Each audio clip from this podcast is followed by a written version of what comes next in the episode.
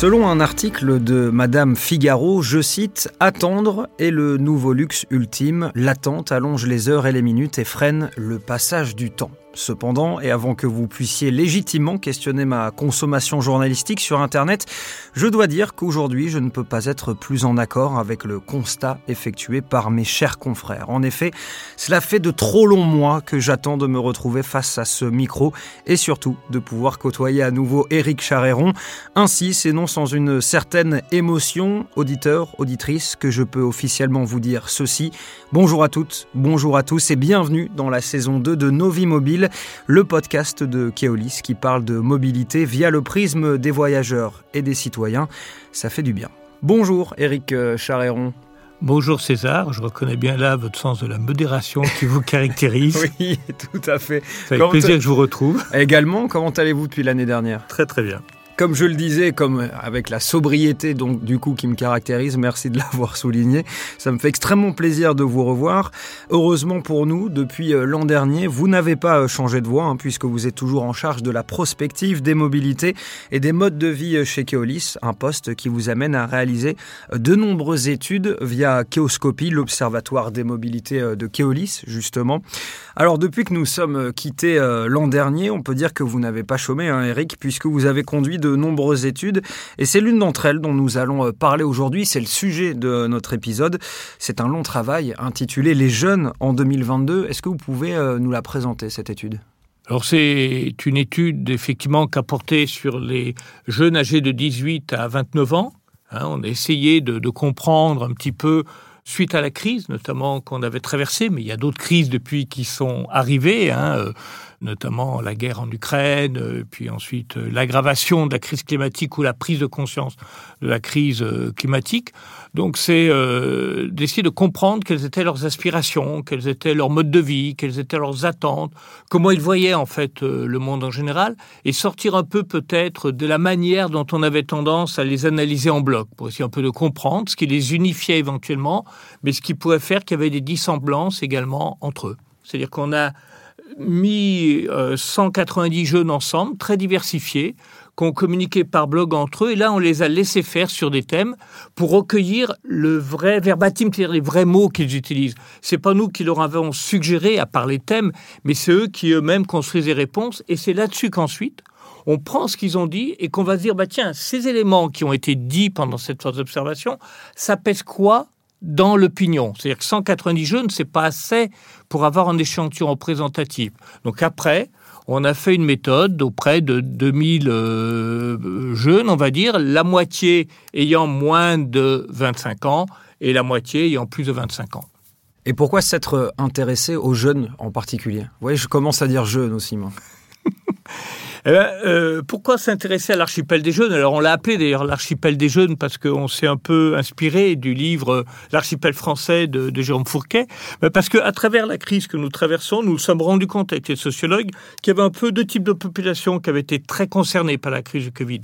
À la fois les personnes très âgées ou des personnes malades pour qui chaque année compte, chaque année de la vie, elle compte à ce stade de la vie.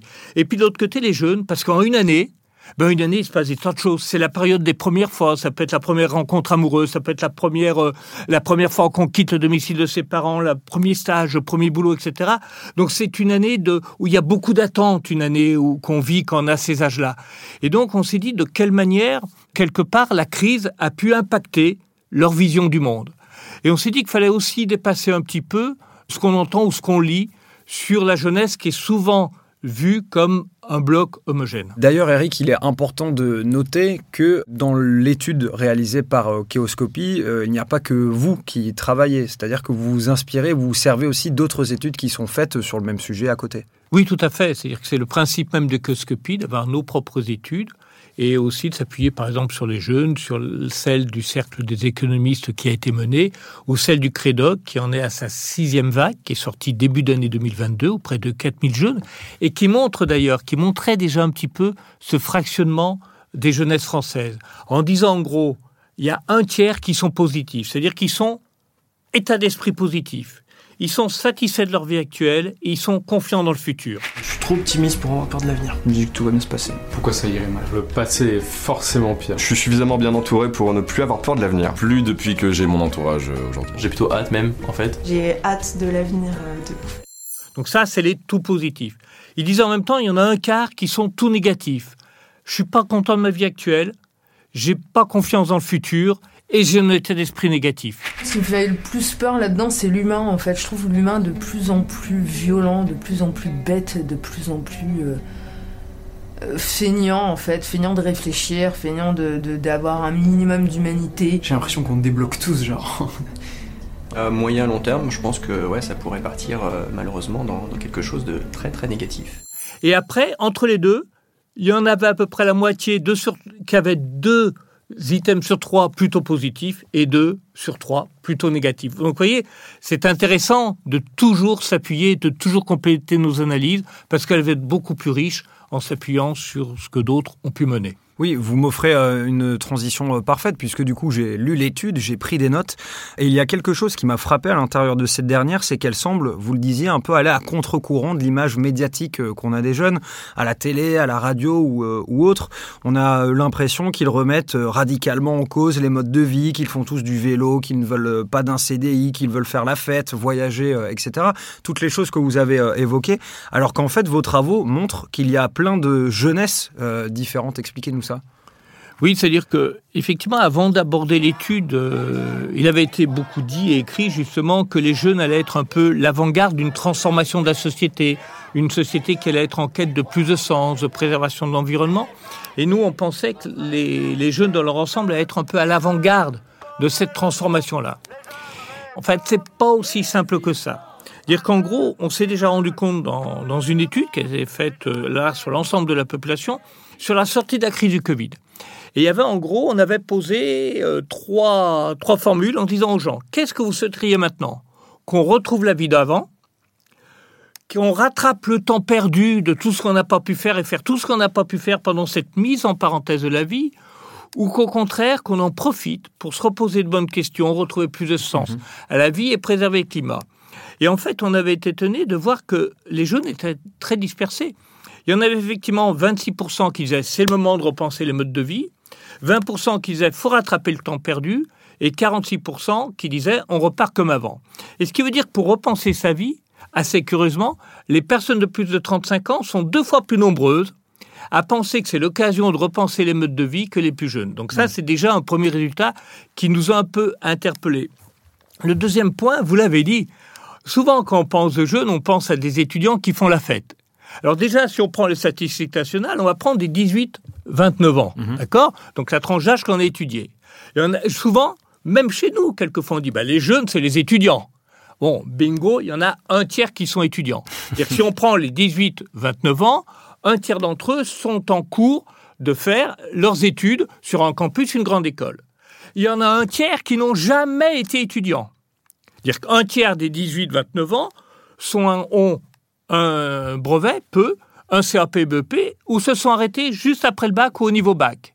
Et il y en a 30% qui ont fait des études supérieures, mais qui ne sont plus étudiants et qui sont soit en recherche d'emploi, soit en travail, soit en quelquefois certains déjà s'occupent de leurs enfants ou ont une vie en dehors du monde salarié habituel. Donc là, on a déjà un, deuxième point. Et faire la fête. Alors là, on a été très étonnés. Parce que souvent, on dit, ben voilà, ces jeunes, ils vont faire la fête. En gros, quand on leur demande qu'est-ce qu'ils aiment le plus faire dans un choix, ben vous avez à peu près un quart d'entre eux qui disent, ben moi, c'est sortir, faire la fête, boire un coup, voir des amis. C'est, ils sont aussi nombreux que ceux qui disent, moi, ce que j'aime, c'est me ressourcer dans la nature, aller me balader. Et vous en avez bien plus, presque 40% qui disent, mais moi, c'est rester seul chez moi. Ou autant qui disent, moi, c'est rester avec ma famille, quitte à voir une série chez moi. Oui. Et puis il y en a d'autres, parce qu'il y a plusieurs réponses possibles, qui disent, ben moi, c'est sortir avec des amis les uns chez les autres, ou sortir dans ma famille ailleurs. Mais on voit bien que le côté faire la fête, boire, etc., c'est un quart d'entre eux, et qu'autrement, il y a des d'autres ont des vies beaucoup plus paisibles, etc. Mais on ne les voit pas. Quand vous restez chez vous euh, parce que soit vous êtes seul et vous souffrez de la solitude, ou pour d'autres raisons, ça ne se voit pas. Donc ils ne sont pas mmh. forcément euh, visualisable dans nos, dans nos esprits. Oui, du coup, finalement, on a des jeunes euh, assez euh, casaniers, donc c'est assez, enfin, si je peux, si je peux me permettre cette expression, mais qui sont moins, comme vous le disiez, il y a moins ce côté, ce très, très exacerbé de j'ai envie de faire la fête, je suis étudiant, etc. Au final, on a des jeunes qui sont quand même assez casaniers, qui recherchent un mode de vie assez conventionnel, qui ressemble à celui des générations précédentes, quoi. Un mode de vie, on va dire, une partie d'entre eux, en tout cas, privilégie quelque chose d'un peu cocooning ou de rapprochement avec la nature et avec ses proches. Et on avait vu que comme la crise du Covid avait un peu distendu les liens sociaux, il y a une recherche également de renouer peut-être des liens sociaux un peu plus solides et qui se renouent dans l'intimité du cadre on va les uns chez les autres par exemple. Mais il y a d'autres choses aussi qui, au niveau des aspirations qui nous ont étonnés, c'est qu'il y a des aspirations là aussi euh, très diverses. Hein. Alors on a demandé aux gens de, de les classer, de classer les trois premières. Donc arrive forcément la propriété, être propriétaire, fonder une famille et euh, avoir un emploi stable dans les, les premiers points. Et en gros, il y en a un tiers d'entre eux, un tiers d'entre eux qui cumulent deux des trois, dire ce qu'on appellerait quelque chose d'un peu traditionnel. Mais ça n'empêche pas d'autres de vouloir partir à l'étranger 15% pour euh, faire sa vie, ou découvrir le monde, ou accomplir une passion, etc. Ce qui est très marquant, c'est que l'engagement associatif ou l'engagement politique n'apparaît particulièrement pas dans les trois premières priorités. priorités. Ne veut pas dire qu'elles n'existent pas, mais c'est pas jugé comme étant prioritaire. Et dernier point qui nous a un peu étonné, c'est le rapport à la consommation et au climat. C'est-à-dire que la consommation, il y en a plus qui considèrent que c'est un moyen de se faire plaisir, un quart, que ceux qui disent la consommation, ça a quand même un impact sur le climat, c'est quand même, faut faire attention, c'est aussi un mode de vie qu'il y a derrière, etc. Donc vous en avez, vous avez une très grande diversité en fait euh, des, jeunes euh, actuellement.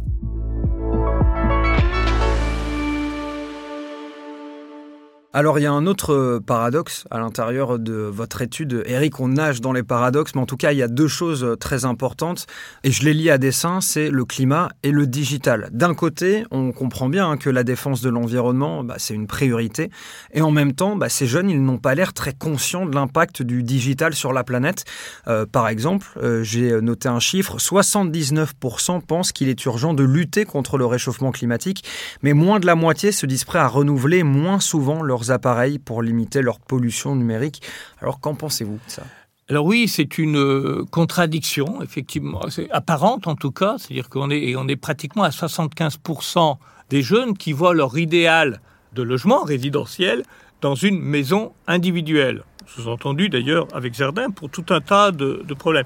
Donc on voit bien que par rapport à l'artificialisation des sols, par rapport à l'aménagement du territoire, par rapport au fait de comment on fait sens dans une société, c'est un tout petit peu difficile euh, comment on gère la proximité des emplois, des activités, etc. dans, une, dans un territoire où l'urbanisation va en se diffusant en tâche d'huile. Et en fait, on voit bien que le vrai défi derrière, alors c'est pas pour les jeunes, mais c'est pour tout associé, c'est comment on fait des territoires qui sont désirables, c'est-à-dire dans lesquels on tienne compte l'envie un peu plus de végétalisation en ville, d'une ville moins brutale, plus inclusive, où on peut faire des choses, du sport, et en même temps qui soit connecté avec la nature à proximité. Comment ce patrimoine naturel autour des villes, on peut y accéder facilement, même si je vis dans une ville, qu'elle soit de taille moyenne ou mmh. grande ou en Ile-de-France. Alors il y a deux choses, euh, deux autres choses euh, très importantes. On l'a déjà un petit peu évoqué euh, avec le climat, mais il y a aussi le digital qui ressort dans votre étude. Donc d'un côté, on comprend bien que la défense de l'environnement, bah, c'est une priorité, mais en même temps, bah, ces jeunes, ils n'ont pas l'air très conscients de l'impact du digital sur sur la planète. Par exemple, j'ai un chiffre 79% pensent qu'il est urgent de lutter contre le réchauffement climatique, mais moins de la moitié, pardon, se disent prêts à renouveler moins souvent leurs appareils limiter leur pollution numérique. Ça aussi, c'est un peu contradictoire. Alors, en gros, on pourrait dire que la pollution numérique, elle est encore un peu abstraite. C'est-à-dire qu'on l'a bien vu dans les discussions entre les 190 jeunes euh, qui ont été réunis pendant 15 jours en février 2022 sur ce thème-là. C'est comme s'il y a un consensus mou. C'est une pollution abstraite. Elle ne soit pas bien. D'ailleurs, tous les mots qu'on a utilisés, les nuages, etc., montrent pas Le Les- cloud. le cloud, n'est-ce pas Mais ce mot doux que- qu'est le nuage ne montre pas effectivement derrière les, les conséquences de la pollution numérique, du stockage des données, des data centers, etc.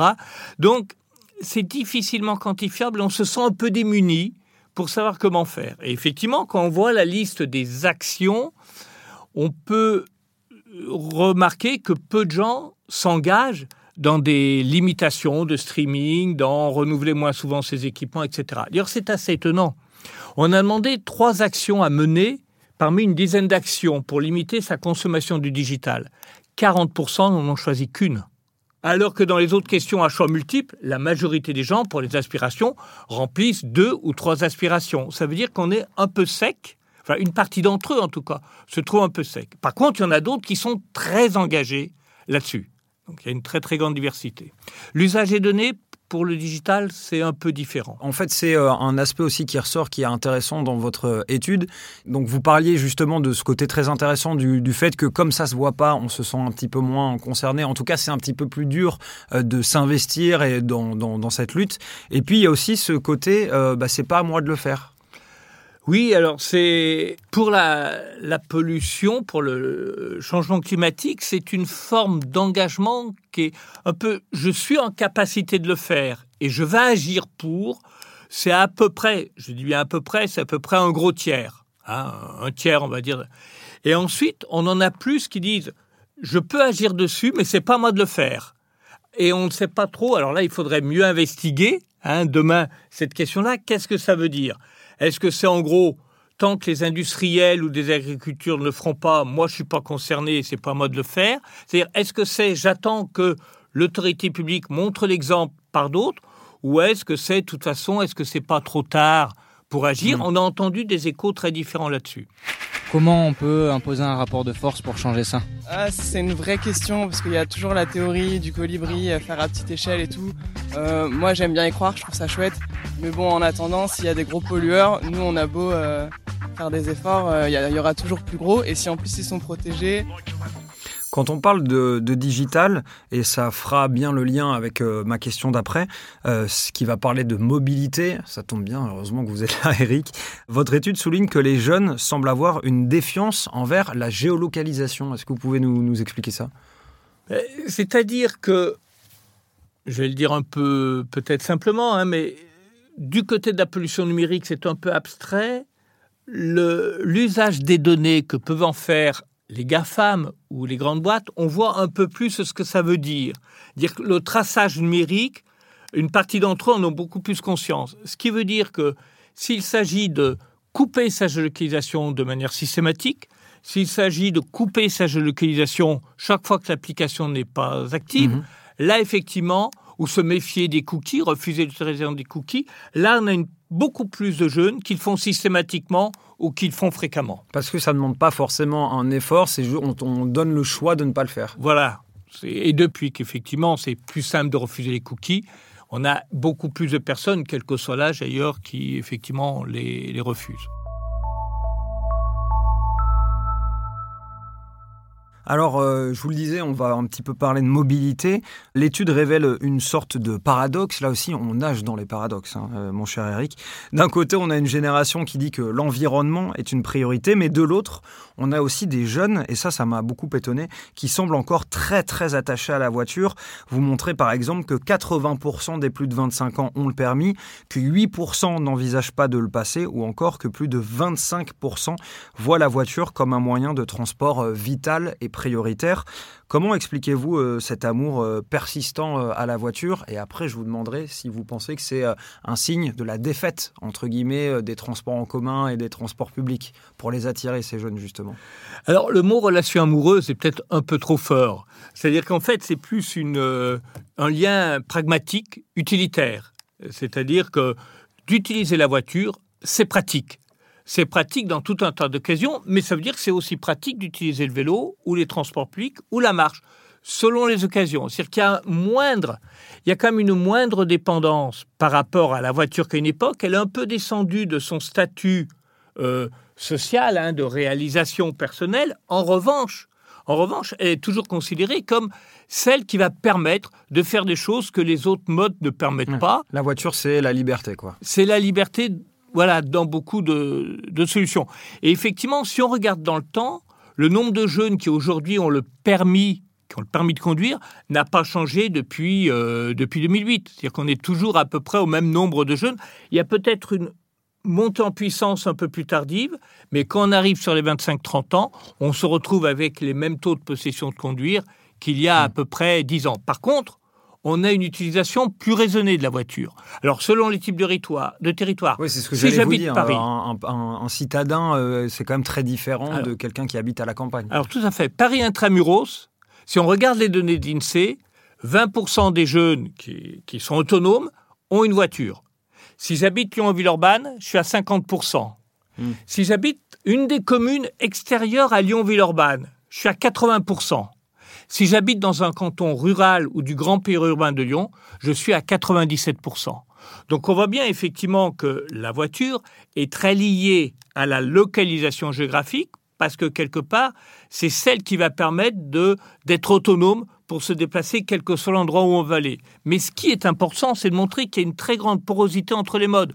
Je peux avoir une voiture et utiliser dans d'autres cas le transport public et la marche et le deux roues. C'est la un- multimodalité. la multimodalité. D'ailleurs, c'est intéressant de constater que, comprennent les plus jeunes, moins de 25 ans ou après, la marche à pied a autant d'adeptes, 45%, qui marchent pour se déplacer. Il y a autant d'adeptes qui font du vélo, 37%. Et alors, ça chute un peu au, transport, au niveau du transport public avec l'âge. Donc, il y a, un, il y a un espèce de switch à part, autour de 24-25 ans ou quelque part, parce qu'on a plus de voitures, on utilise un peu moins les transports publics. Mais ça n'entache pas la marche et le vélo. Et euh, donc, on a vu qu'il y avait une relation euh, de, de fidélité, en tout cas une loyauté entre les, les jeunes et leur voiture. Euh, et par rapport aux transports en commun, comment ils les, comment ils les voient? Parce que vous avez aussi ça comme données dans votre étude. Alors, je dis bien globalement, il y a un sentiment majoritaire que le transport public, c'est la solution de demain. C'est la solution d'avenir. C'est-à-dire que par rapport à la préoccupation environnementale, ben, le transport et la mobilité, les transports publics paraissent être la solution, combinée à d'autres modes, bien sûr, mais c'est la solution. Mais aujourd'hui, on est dans un climat où il y a un tout petit peu des déceptions quand on était plus jeune. Alors, selon les territoires où on habite, c'est les transports scolaires qui ne me permettent pas d'arriver euh, si je commence à 9h, mais qui m'obligent à attendre une heure en classe. C'est des dessertes le soir qui n'existent pas. C'est le week-end où il n'y en a pas assez. Et tout ça fait un fond de déception, quelque part, qui, dans certains territoires ou dans voilà, fait que les gens, ben, les transports publics, c'est bien dans l'absolu. Mais aujourd'hui, je n'en suis pas totalement satisfait par rapport à ma vie de jeune Mm. et par rapport à la possibilité de me passer d'une voiture. À la fin de votre euh, étude, Eric, vous distinguez six profils de jeunes divisés en deux axes. Le premier est centré sur la maîtrise de sa vie et l'autre sur l'engagement. Et donc, on a euh, six profils, les égocentrés, les retirés, les touchous, les gilets jaunes, les enracinés euh, et les combattants. Alors, par exemple, c'est quoi les combattants? Qui sont ces jeunes-là? Alors, les typologies, hein, c'est pour essayer de regrouper les jeunes en fonction de ce qui les rassemble, hein, et puis de montrer comment ils sont différents. Donc, les, combattants, en fait, pour eux, il est urgent de ne pas attendre. Ils se sentent euh, nettement plus européens et citoyens du monde que les autres groupes, mais très nettement, c'est-à-dire près à 50%, alors que les autres, c'est plutôt autour de 15%, donc vraiment citoyens du monde. Ils se sentent euh, tout aussi, ils se sentent français également, et ils ont un avenir imprévisible. Mais face à cet avenir qu'ils jugent imprévisible, ils ne baissent pas les bras. Ils pensent qu'il faut lutter, qu'il faut agir. Et donc, euh, par exemple, sur le, le, le- le dérèglement climatique, on a dit tout à l'heure qu'il y en avait un petit tiers qui était prêt à s'engager à prendre les choses en main. Là, ils sont pratiquement les deux tiers à dire je suis capable d'agir et je vais agir là-dessus. J'attends pas que les autres le fassent. Je le fais à mon niveau. Ils vont le faire au niveau du numérique, ils vont le faire au niveau de leur consommation. Ils sont moins attachés à la voiture que d'autres groupes. Ils le font même au niveau, ils sont la moitié d'entre eux, à dire qu'ils vont euh, déconsommer de, de la viande. Parmi les 2000 jeunes qu'on a enquêtés, 12% d'entre eux font partie de ce groupe qu'on appellerait les combattants. Mhm. Ça veut pas dire que les autres se désintéressent de, du dérèglement climatique ou d'autres sujets, mais ils ne le voient pas de la même manière. Moi, je rate des cours importants, mais tout simplement, c'est comme ça que je construis mon futur. C'est là, je vais en cours pour soi-disant construire mon futur. Bah, dans 15, 20, 50 ans, j'ai pas de futur. Qu'est-ce qu'on aurait à l'opposé des combattants, justement? Alors, on pourrait prendre les retirés. Les retirés, c'est un groupe de jeunes qui pèsent à peu près le même poids. Donc 12% côté combattants, 11% du côté des retirés. Et en gros, ce sont des jeunes qui ont été face à des difficultés dans la vie, qui ont déjà eu des épreuves, alors ça peut être de la discrimination, de la difficulté à trouver un boulot, etc., donc qui ont eu face à des épreuves et qui ont un peu déposé les armes. Dire qu'ils sont bien conscients d'un certain nombre de problèmes, mais ils ne se sentent pas capables de les affronter et de faire face à ça. Et donc, ils vont un peu considérer que, bah, par exemple, par rapport au numérique, ils sont pratiquement 50% d'entre eux à ne pas savoir quoi faire pour limiter la pollution numérique, ce qui n'est pas du tout le cas des cinq autres groupes, où hmm. ils ont tous des idées. Celui-là se sent beaucoup plus retiré. Voilà, il, a déposé les armes. La planète, ça se réchauffe, il euh, n'y a rien qui est mis en place. Euh, plus en plus d'inégalités, mais euh, vous savez, on est né au bon endroit. J'ai vu un truc sur Arte il n'y a pas longtemps et en gros, on est enfin pas qu'on est programmé, mais on est fait pour euh, faire l'autruche en fait, parce que ça nous angoisse trop et on va penser euh, individuellement. ça me fait flipper. Et alors, est-ce que vous pouvez euh, nous dire un mot des autres profils Donc, il nous reste les touchous, les gilets jaunes, les enracinés, les égocentrés? Alors, ces quatre groupes, il y en a trois parmi eux qui pèsent 20%. Donc, les égocentrés, ce sont des personnes pour qui la vie a plutôt bien réussi, c'est-à-dire qu'ils se sentent plutôt à l'aise dans la société. Hein et, mais globalement, il y a des problèmes dans la société, mais ils se sentent un peu moins concernés. Hein, c'est pas forcément euh, euh, péjoratif, le égocentré. Non, non, non, non, c'est pas fort. Mais globalement, c'est pas leur priorité. C'est euh, voilà, je suis dans ma bulle de confort et j'ai pas trop envie quand même qu'on vienne la perturber par des mesures qui seraient un peu restrictives. Hein. donc je voilà. Il y a de plus en plus des choses qui mènent à, ce que tout devienne écologique. Et vous, vous êtes prêt à cette transition? Bah ouais, Tant que ça... Oui, clairement. Tant que ça ne devient pas gênant dans notre quotidien. Ah ouais, donc faut pas non plus que ce soit trop chiant quoi. non mais il y a des limites quoi. Là sur le moment, l'écologie on l'a subi. Parce que Enfin, nous, on est tous pareils. Alors oui, c'est très bien. on, on soutient l'écologie. On est jeunes. Euh, on se dit, voilà, on trie nos poubelles, etc. Par contre, on aime aussi voyager. Les, les touchous, c'est un peu différent. Ce sont des gens pour qui la vie réussit. Ils ont confiance dans l'avenir. Ils, ils, sont sûrs, même si le monde sera plus dur demain, ils sont sûrs de pouvoir s'insérer. Ils sont conscients des problématiques beaucoup plus que les, que les égocentrés. En revanche, ils ont aussi leur projet à monter à eux leur projet personnel, leur projet professionnel, leur projet familial, leur passion à vivre, etc. Et donc, du coup, ils sont capables d'agir, mais avec un niveau d'engagement un peu plus modéré. Les enracinés, eux, ce sont des gens qui ont plutôt réussi quelque part leur vie, mais qui sont bien dans l'endroit où ils ont choisi. Pas forcément dans les grandes villes d'ailleurs, dans les moyennes villes, et qui vont construire leur vie plutôt paisiblement, tout en étant très concentrés sur les pratiques sociétales et sur les pratiques euh, climatiques. Puis les Gilets jaunes, euh, ce sont des gens qui ont eu des difficultés, mais qui essayent de les surmonter, mais c'est un peu difficile, et qui n'ont pas envie de laisser tomber les choses. C'est-à-dire qu'ils vont s'accrocher. Ils vont s'accrocher pour essayer de faire face à un monde qu'ils considèrent comme hostile. Donc que ne déposent pas les armes? Alors, comme euh, dernière question pour euh, clôturer euh, cet épisode, que le temps passe vite quand on est quand on s'amuse finalement. finalement vous avez retenu plusieurs enseignements majeurs pour cette étude, mais concrètement et pour vraiment parler mobilité, quels sont les enseignements concrets justement pour un, opérateur euh, tel que Keolis à retirer de cette étude Alors, c'est une très bonne question et difficile, oh, bah, euh, à laquelle il est difficile de répondre comme ça, mais je dirais qu'un des premiers points, c'est de dire, voilà, cette diversité des jeunes, il faut qu'on en prenne compte, par exemple, dans notre communication et dans notre manière de s'adresser à eux. Mais comme pour tout, on l'avait dit pour les retraités, on l'avait dit pour les actifs, donc en gros, il n'y a pas un bloc uniforme, il y a des, un archipel des jeunes et donc il faut savoir s'adapter communiquer avec chacun d'entre eux et arrêter les analyses qui sont un peu euh, euh, globalisantes. Alors bien sûr, c'est jamais au moment d'investir. Je vous ai dit tout à l'heure, on a quelque chose qui est fantastique pour les transports publics et pour les modes doux, c'est quelque part, c'est perçu comme étant les modes d'avenir, les modes qu'il faut pour améliorer notre condition de vie, euh, je veux dire, sur la Terre par rapport au dérèglement climatique. Donc c'est pas le moment de lâcher prise. C'est le moment au contraire de se dire, ben, si on veut que ces citoyens, ces jeunes citoyens, petit à petit, on casse le lien utilitariste avec la voiture, faut que de l'autre côté, on ait une panoplie de solutions qui leur permettent de compter sur le transport public, le vélo, les deux roues, le covoiturage aux autres moments, mais toute l'année. C'est-à-dire qu'y compris les week-ends, y compris l'été, y compris le soir, comment on arrive à trouver ces solutions, mmh. c'est un défi qui est majeur.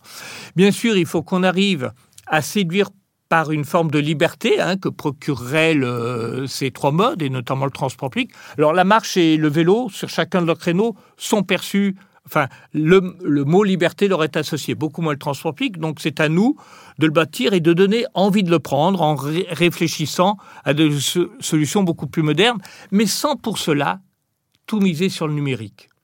Parce qu'on voit bien que ce qu'ils nous demandent et ce qu'il ce ressort de, l'étude, c'est bien sûr, il faut de, des services qui soient présents, mais souvent ce sont des services physiques. Pour le vélo, c'est comment je stocke, chez moi, si j'habite dans un logement, comment je me fais pas chourer quand je le mets quelque part. Euh, si je prends le transport public, c'est comment je peux me déplacer le soir. Comment, quand je pars le matin, je peux revenir en milieu de journée si j'ai mon cours qui s'arrête ou si je suis en intérim quelque part. Comment je peux facilement me rendre dans la zone d'emploi. Ce sont très souvent des solutions physiques. Et c'est de cette manière-là qu'on arrivera. Et tout ne passe pas par le numérique pour la raison d'ailleurs que je vous évoquais, c'est qu'une partie d'entre eux s'en méfie en termes d'utilisation mmh. de leurs données et qu'on ne pourra pas créer que des solutions qui sont basées sur le numérique. Bah merci beaucoup Eric, ça fait plaisir de vous retrouver, cette énergie, cette expertise. Je vous revois très bientôt hein, pour un nouvel épisode de Nos Vies Mobiles, vous restez avec nous avec, euh, avec plaisir hein, César. On parlera la prochaine fois de la désynchronisation des rythmes de vie. En attendant, chers auditeurs et auditrices, je vous rappelle que vous pouvez retrouver ce podcast sur toutes les plateformes connues d'ailleurs. N'hésitez pas à vous abonner, à écrire un commentaire élogieux si possible. On se retrouve très vite. En attendant, je vous souhaite un excellent voyage. À très bientôt.